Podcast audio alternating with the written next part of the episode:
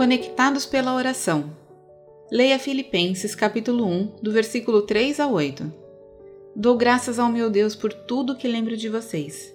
Filipenses capítulo 1, versículo 3. Tendo sido criado em uma família militar, eu geralmente morava a milhares de quilômetros de casa, que era a fazenda de gado leiteiro do meu avô, na zona rural de Minnesota. Uma de minhas lembranças mais queridas de minhas visitas lá quando criança é a de meu avô conduzindo a oração familiar. Todos os dias, depois de voltar da ordenha, ele se sentava à cabeceira da mesa com sua Bíblia desgastada pelo uso e seu exemplar do No Cenáculo. No final, ele orava pelos membros de sua família pelo nome. O que me tocava mais profundamente quando criança era que ele se lembrava de mim e orava por mim pelo nome.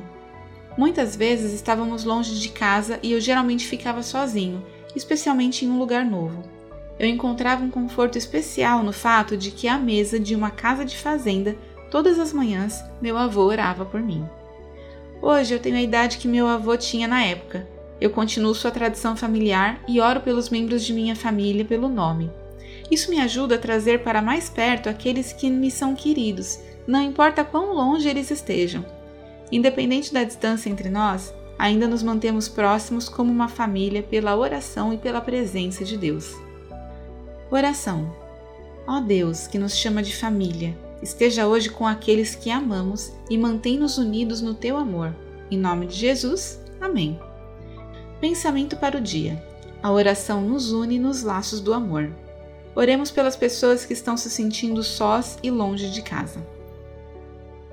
Michael Johnson, Pensilvânia, Estados Unidos.